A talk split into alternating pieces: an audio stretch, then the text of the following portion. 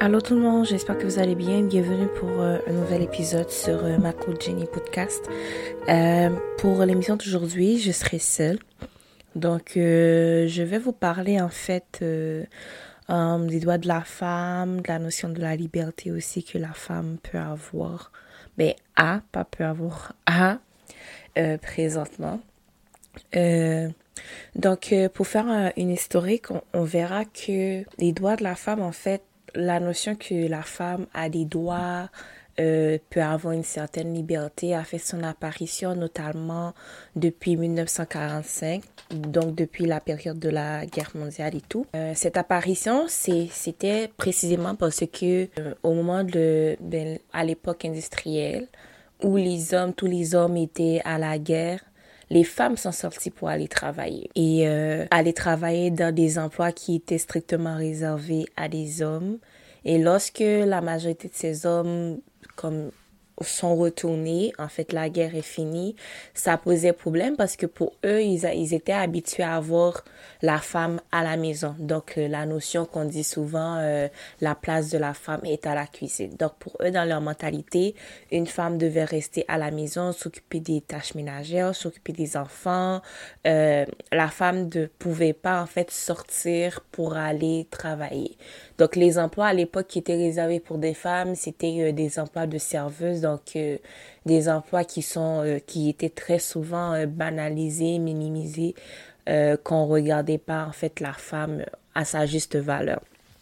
Et donc avec toutes ces toutes ces en fait toutes ces propos racistes, sexistes qui se faisaient à l'époque, ou, même racistes s'il y avait des femmes noires sur place, en fait, sachant que étant noir plus une femme, ça posait encore plus de problèmes à l'époque.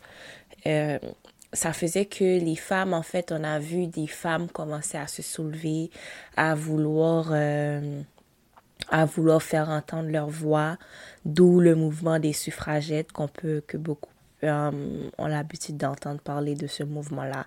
C'est l'un des mouvements pionniers, en fait, qui ont fait en sorte que des femmes ont pu euh, avoir, que ce soit le droit de vote ou euh, le droit de, de, propriété, le droit foncier, le droit à l'éducation, le droit de, de reconnaissance, le droit de liberté de mouvement, que comme quoi, en fait, une femme n'est pas censée toujours sortir de, du foyer avec son mari euh, une femme peut avoir des documents à son nom.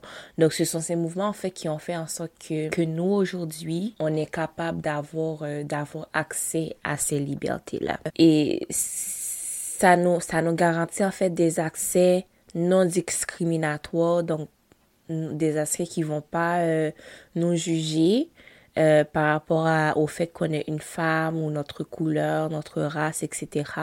Et ça nous donne aussi la possibilité d'être égal à l'homme euh, sur tous les points de vue. C'est sûr que la notion d'égalité jusqu'à maintenant, c'est pas encore, euh, je veux dire, c'est pas à 100% présent parce qu'on peut, on peut prendre un exemple dans, dans les emplois. Les hommes vont gagner plus que les femmes et euh, ceux-ci vont occuper le même poste, ils vont faire les mêmes tâches. Euh, on peut même le voir euh, dans la notion sportive. Exemple, dernièrement, il y avait, il y a, il y aux nouvelles, on a vu que les, les, les femmes, les femmes qui jouent, qui jouent au football, ben, au soccer pour les gens qui habitent en Nord-Amérique, en Amérique du Nord, ces femmes-là, ici au Canada, elles gagnent moins que les hommes qui jouent au soccer, donc au football. Donc, euh, ça montre que l'inégalité est encore présente au niveau euh, salarial, au niveau des emplois. Et euh, c'est quelque chose que beaucoup de femmes luttent pour ça parce que, sachant qu'elles font le même travail, elles se donnent au même, au même rythme, elles ont les mêmes horaires, et euh, malgré ça, les hommes sont encore avantagés sur le point économique là-dessus. Comme à titre informatif encore, pour, euh, pour le droit de vote, en fait, la Nouvelle-Zélande est le premier pays je veux dire, à avoir donné le droit de vote aux femmes en, en l'année en l'an 1893. Et euh, les, les autres pays ont suivi, les autres pays, euh, euh, ben, les autres pays nordiques, ils ont suivi par rapport aux droits de la femme euh, au courant du 20e siècle. Pour nous, ici au Canada, la majorité des provinces, en fait, au Canada, ont donné le, le droit de vote entre 1917 et 1919. Et il y avait trois, je dirais trois, non, trois autres provinces qui euh, l'ont donné un peu plus tard. Donc, l'île du Prince-Édouard en 1922, Terre-Neuve en 1925 et nous ici au Québec en 1940. Et euh, pour les pays euh, latines, ils ont tous donné aux environs des années 1929 à 1900, 1950 à peu près. Donc, ce qui fait que le droit de vote, euh, en fait, on peut voir que tout ce qui est liberté féminine, droit de la femme, euh, dès qu'un mouvement a été soulevé, toutes les autres femmes euh, ont... je ça? Toutes les autres femmes ont suivi le mouvement et elles y ont adhéré. Et c'est ce qui est important de voir, c'est que le fait qu'une femme parle, ça va aller rejoindre plusieurs autres femmes qui vont les pousser elles aussi à, euh, à parler, à dire ce qu'elles pensent et euh, à faire valoir leurs droits. Je parlais tantôt euh, droit à liberté de mouvement. En fait, c'est que c'est que dans plusieurs régions du monde, il était strictement limité en fait pour les femmes donc, que ce soit dans la loi ou au niveau euh, pratique. Donc, quand on parle de pratique, on va plutôt penser aux traditions et tout. Euh, les femmes, en fait, elles ne pouvaient pas quitter leur foyer sans un tuteur masculin ou sans le consentement du mari. Donc, ce que ça signifie, c'est que la femme, elle veut aller au marché, mais c'est soit elle est accompagnée de son conjoint ou elle a un papier de, du conjoint qui dit que, ben, j'ai donné euh, la permission à ma femme d'aller au marché. Donc, ce qui limitait automatiquement les femmes dans leur pratique, dans leurs mouvements, dans leurs faits et gestes, et euh, ce qui réduisait en fait euh, leur, liberté en soi. Et quand on parle de notion de liberté, donc ça va aussi venir au fait qu'une femme présentement, elle peut occuper n'importe quel poste. Elle peut étudier, elle peut, elle peut travailler, elle peut en fait travailler dans n'importe quel métier. Donc, euh, exemple, on peut voir euh, au niveau de la médecine. Mais euh, dans la médecine, tu n'es pas obligé d'être un homme pour être médecin. Tu peux être une femme aussi pour être médecin. Euh, professeur, ben maintenant, que ce soit femme ou homme, tout le monde peut être prof. bon, au niveau de la politique, très souvent, on va dire que la politique est réservée aux hommes. Mais on peut voir que maintenant, euh, les femmes, en fait, elles, font entendre leur voix au niveau politique. Donc, elles sortent, euh, elles, elles, participent à la vie politique et euh, on voit très souvent que lorsqu'une femme gouverne, il y a souvent un changement total capital qui s'opère. Et ça, c'est apprécié le fait que les femmes, en fait, elles veulent prendre leur place à ce point-là. Et il y a aussi l'orientation familiale donc, une femme maintenant, avant, une femme, on l'éduquait pour, euh, comment je ça? Pour avoir des enfants, pour prendre soin de la maison, pour prendre soin de son mari. Donc, euh, la femme, on lui donnait pas une identité propre à elle. Euh, on l'identifiait selon son conjoint. Donc, maintenant, on voit que c'est, c'est complètement différent parce que on, on voit de plus en plus des femmes qui, soit qui veulent pas se marier ou euh, qui ont leur carrière, qui ont leur vie, on va les appeler euh, euh, soit boss lady ou les femmes ou les femmes indépendantes. Mais le, gros point derrière ça, c'est le fait que la femme, en fait, elle puisse décider pour elle, elle puisse faire entendre sa voix et elle puisse en fait choisir ce qui est bon pour elle et ce qu'elle veut faire de sa vie, de sa vie future. Une femme aussi maintenant, euh, elle peut décider de, sa religion.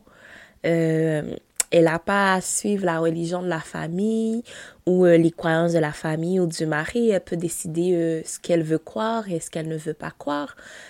présentement, on peut voir qu'au sein d'une famille, un homme peut être de gauche puis une femme de droite. Donc, ce qui n'était pas euh, possible avant, c'est que la femme était obligée de suivre euh, les croyances de son mari, de son conjoint.